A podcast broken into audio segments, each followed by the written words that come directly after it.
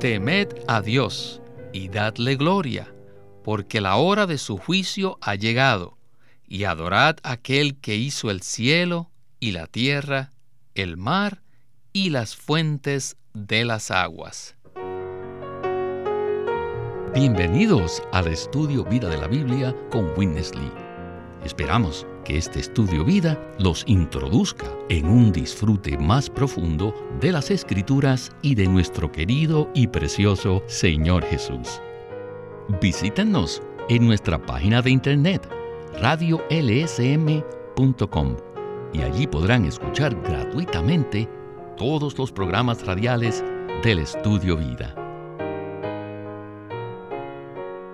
Apocalipsis 14, 6 y 7 dice, Vi volar por en medio del cielo a otro ángel, que tenía el Evangelio eterno, para anunciarlo a los moradores de la tierra, a toda nación, tribu, lengua y pueblo, diciendo a gran voz, Temed a Dios y dadle gloria, porque la hora de su juicio ha llegado, y adorad a aquel que hizo el cielo y la tierra, el mar y las fuentes de las aguas.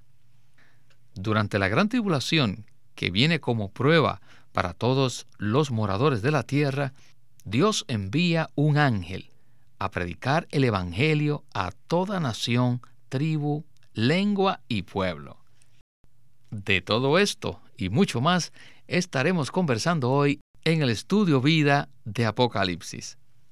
Para darnos los comentarios nos acompaña Guido Olivares y juntos así consideraremos el Evangelio eterno. Es bueno estar aquí con vosotros en este día. Guido, llegamos ahora a este tema del Evangelio eterno del cual habla Apocalipsis 14 y el hermano Winnesley va a decir que la manera en que Dios se relaciona con las personas es determinado por la dispensación que opera en ese tiempo.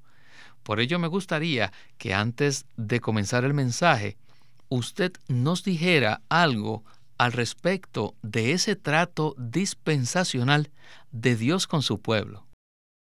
Este es un tema muy importante debido a que el trato dispensacional se refiere a la manera en que Dios se relaciona con su pueblo en las diferentes edades podemos ver que en el Antiguo Testamento Dios se relacionaba con ellos conforme a la ley de Moisés. Pero en el Nuevo Testamento Dios se relaciona con su pueblo de una manera completamente distinta. No es conforme a la ley de Moisés, sino conforme a la gracia. Así que al interpretar la Biblia es importante prestar atención a las dispensaciones. Entonces, al hablar del Evangelio eterno, tenemos que considerar que está por empezar una nueva dispensación. Creo que el punto crucial relacionado con el mensaje de hoy es que estamos entrando a la transición entre las eras, o sea, que estamos saliendo de la era presente, que es la era de la gracia o la era de la iglesia, para entrar en la era del reino. Esto quiere decir que la dispensación cambiará y la gran tribulación le dará comienzo a ese cambio. De allí en adelante se acabará la dispensación de la gracia, en la cual nosotros hemos sido muy bendecidos. Bueno, con esta introducción creo que ya estamos listos para comenzar nuestro estudio vida de hoy. Adelante con Witness Lee. Right after Inmediatamente después del arrebatamiento de las primicias, lo primero que sucede es la proclamación del Evangelio eterno. No hay duda que la expresión el Evangelio eterno está aquí, en Apocalipsis 14. Todos los eruditos y maestros concuerdan que según la Biblia, Dios tiene varias maneras de tratar a la gente que son llamadas las dispensaciones. Tenemos la dispensación de la ley, que era la edad del Antiguo Testamento, Y esta indica que hubo un lapso cuando Dios se relacionaba con su pueblo mediante la ley. Después de la dispensación de la ley, tenemos la dispensación de la gracia. En esta era actual, la manera en que Dios se relaciona con sus creyentes no es mediante la ley, sino por la gracia. Y esta dispensación terminará cuando comience la gran tribulación. Durante ese tiempo, que durará por tres años y medio, Dios tratará con la gente de una manera distinta y lo hará mediante la proclamación del Evangelio eterno. Este no es el Evangelio de la gracia, sino el Evangelio eterno. Si leen Apocalipsis 14, verán el contenido de este Evangelio. ¿Cuál es el contenido? Allí no hay arrepentimiento, ni tampoco se necesita la fe. Entonces, ¿qué hay? Miren, número uno, el temor a Dios. Dadle a Él la gloria. Número dos, adoren a Dios y no adoren a esa bestia, al anticristo. ¿Ven la diferencia? No se necesita el arrepentimiento. ¿Hay arrepentimiento aquí? No. ¿Hay fe? No. ¿Qué contiene el Evangelio eterno? Dos cosas. Número uno, temer a Dios. El anticristo no es Dios, así que no deben temerle a Él. Él no los puede echar al lago de fuego. El anticristo podrá hacer señales, pero Él no creó los cielos ni la tierra, ni el mar, ni los ríos, ni las corrientes de agua. Dios lo hizo. Por lo tanto, al que deben de temer es a Dios. Tampoco no deben darle la gloria a este individuo. Toda la gloria deben dársela a Dios, el creador del universo. Deben temerle a Él y darle la gloria a Él. No adoren a la bestia sino que tienen que adorar a Dios. Este es el Evangelio eterno. Guido, durante la gran tribulación, la dispensación cambia y la manera que Dios se relaciona con su pueblo también cambia. El Evangelio de la Gracia, el cual estamos experimentando hoy, ya no estará vigente en ese tiempo, sino que será reemplazado en ese lapso de tres años y medio por el Evangelio eterno, el cual vemos presentado en Apocalipsis 14. ¿Qué tal entonces si hablamos de la diferencia que hay entre el Evangelio de la gracia y el Evangelio eterno? Es un buen tema, porque podemos ver que el contenido básico del Evangelio de la gracia es el arrepentimiento y la fe en el Señor Jesús, los cuales traen a los hombres el perdón de los pecados y un nuevo nacimiento como hijos de Dios, por medio del cual ellos reciben la vida eterna. Este Evangelio de la Gracia es el que todos los creyentes conocemos y en el cual creemos todos los cristianos genuinos. Pero como se dijo, el Evangelio de la Gracia tiene un comienzo definido y un final definido. Durante el tiempo de la gran tribulación se acabará el Evangelio de la gracia y otro Evangelio estará vigente, el cual es llamado el Evangelio eterno. Ahora bien, el contenido del Evangelio eterno consiste en que los hombres deben temer a Dios y adorarle para que no sean engañados ni sigan al anticristo, sino para que sean conducidos a la adoración genuina de Dios, quien hizo el cielo y la tierra.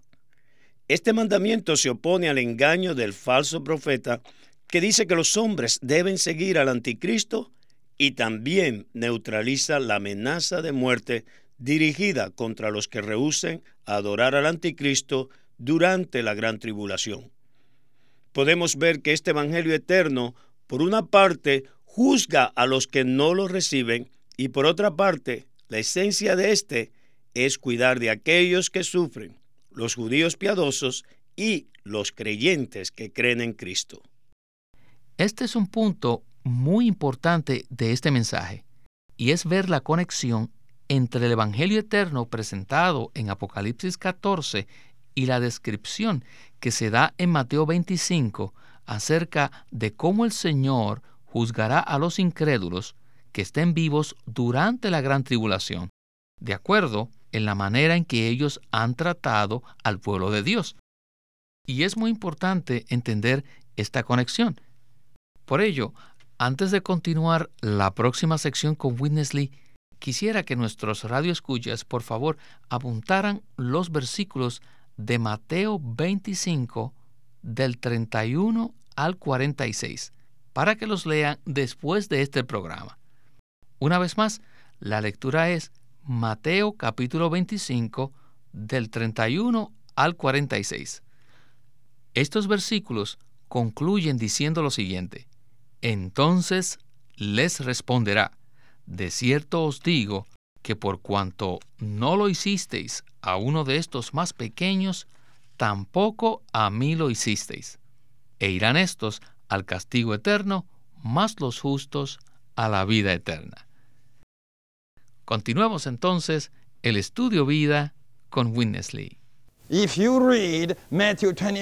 si leen Mateo 25, del 31 al 46, podrán ver que el Señor Jesús juzgará a las naciones, aquellas que aún vivan en la tierra después de la guerra de Armagedón y después que el anticristo sea derrotado. El Señor juzgará a estas naciones conforme a cómo ellos hayan tratado a los hermanos más pequeños del Señor. ¿Quiénes son los hermanitos del Señor? Serán los judíos que temen a Dios y los creyentes de Cristo.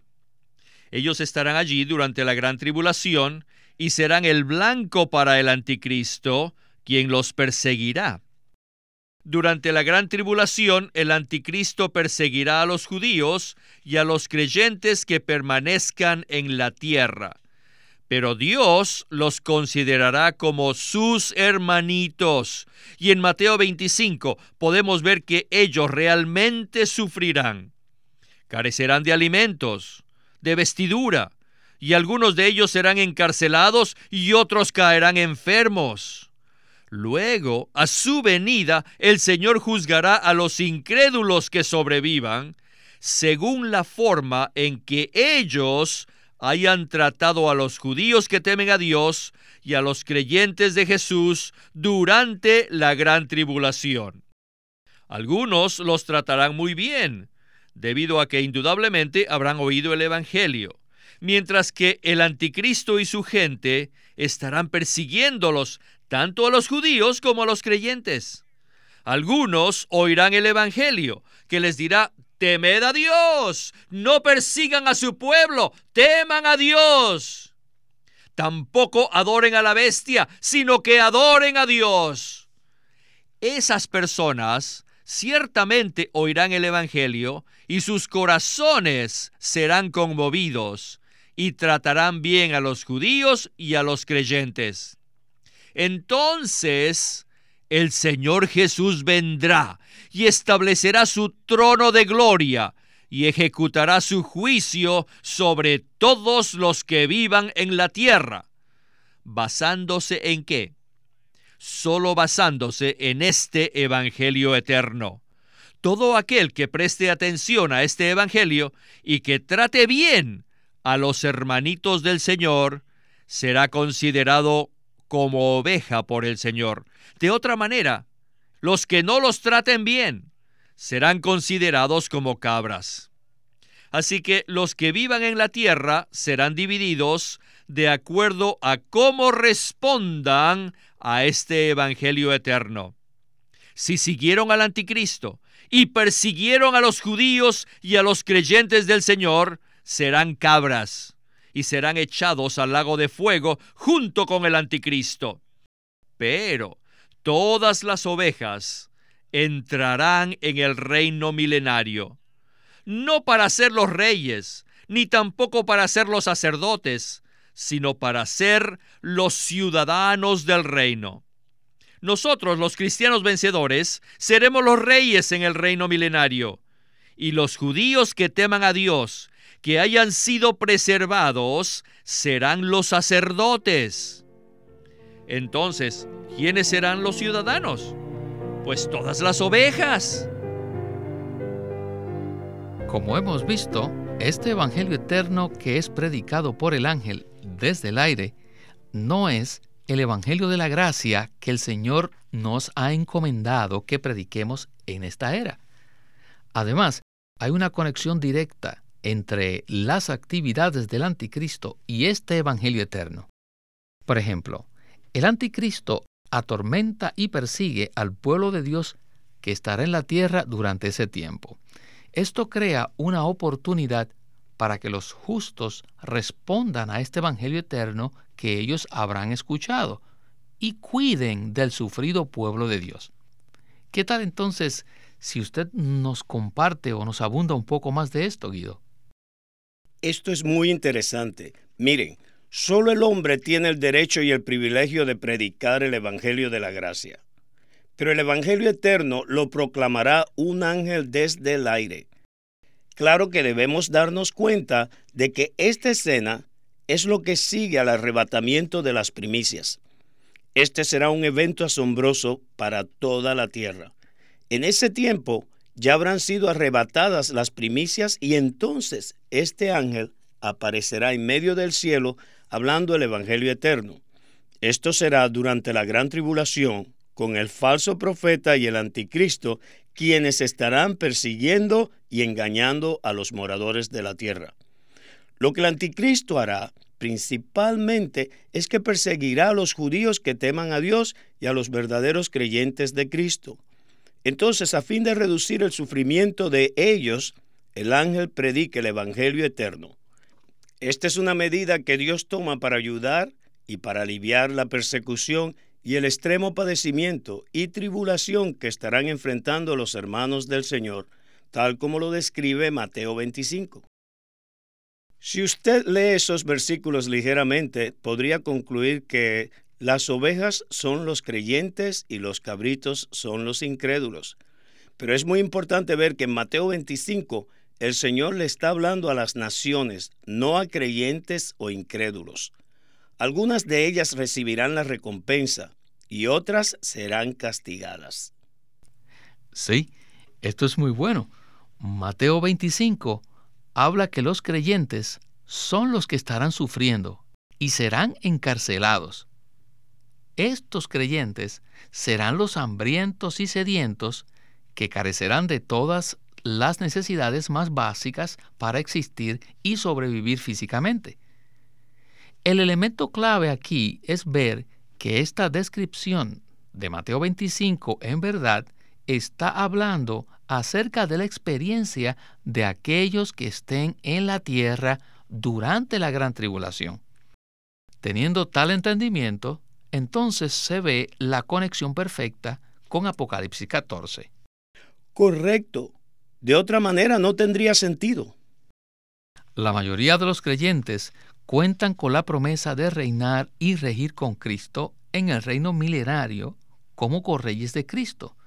Y la porción de los judíos en ese entonces será ser los sacerdotes en esa era. Entonces, queridos radioyentes, esto nos lleva a una pregunta. ¿Sobre quién reinaremos? ¿Y quiénes son los ciudadanos del reino, si todos somos reyes? Pues permitamos entonces a nuestro hermano Lee que nos responda a esta pregunta. Adelante con la conclusión del estudio vida de hoy. Dios es misericordioso. Right after the rapture of the first fruit. Inmediatamente después del arrebatamiento de las primicias, Dios sabe que la persecución será severa Ningún ser humano la soportará, la aguantará. Así que Dios enviará a uno de sus ángeles para que proclame su mensaje a todo el reino del anticristo. Temed a Dios. No toquen a nadie que pertenece a Dios, ni a los judíos, ni a los creyentes. No los toquen. Si los tocan, Ajá. Les digo que muchos, muchos oirán este Evangelio y lo creerán. Y en secreto ayudarán a todos los perseguidos. Y Dios, el Señor, conocerá sus corazones. Así que cuando el Señor venga a la tierra para juzgar a los que estén vivos, el Señor los considerará. Sí, los considerará como ovejas, pero no como los creyentes regenerados. Ellos no habrán sido regenerados, sino solo restaurados a la condición en que fueron creados. Todos debemos saber que en Hechos 3:21 el reino milenario es llamado allí los tiempos de la restauración de todas las cosas. Y en ese entonces el sol, la luna y las estrellas serán restauradas e intensificadas siete veces. Como dice Isaías 30:26, la duración de la vida humana también será restaurada. El que muera a los 100 años se le considerará que murió prematuramente. Isaías 65:20.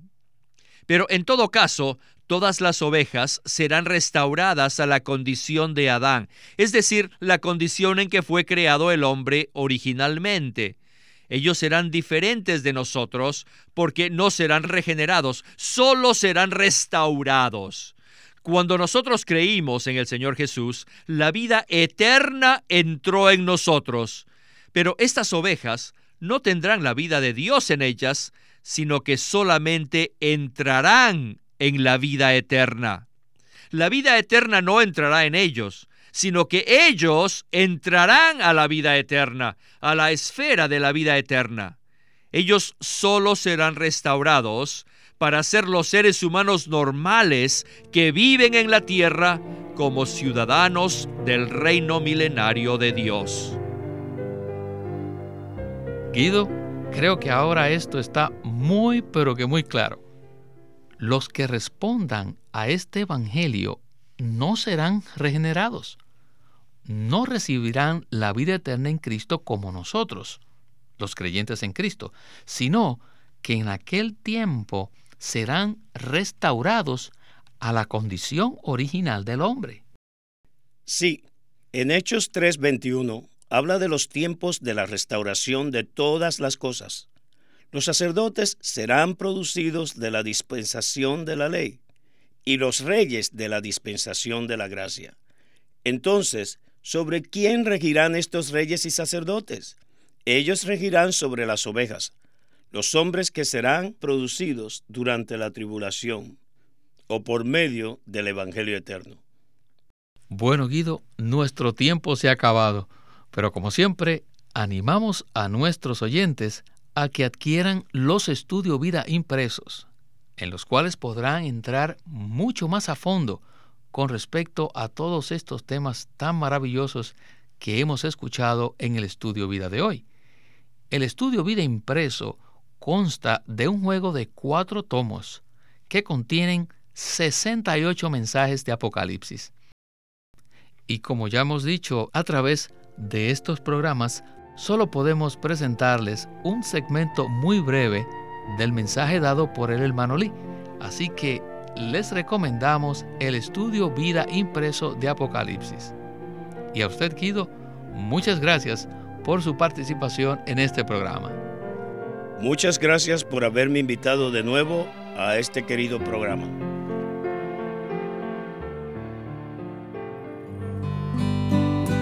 Llámenos a nuestro teléfono gratuito 1-800-810-1149. 1-800-810-1149. Además, si desean, pueden comunicarse con nosotros enviándonos un correo electrónico a estudiovida.lsm.org.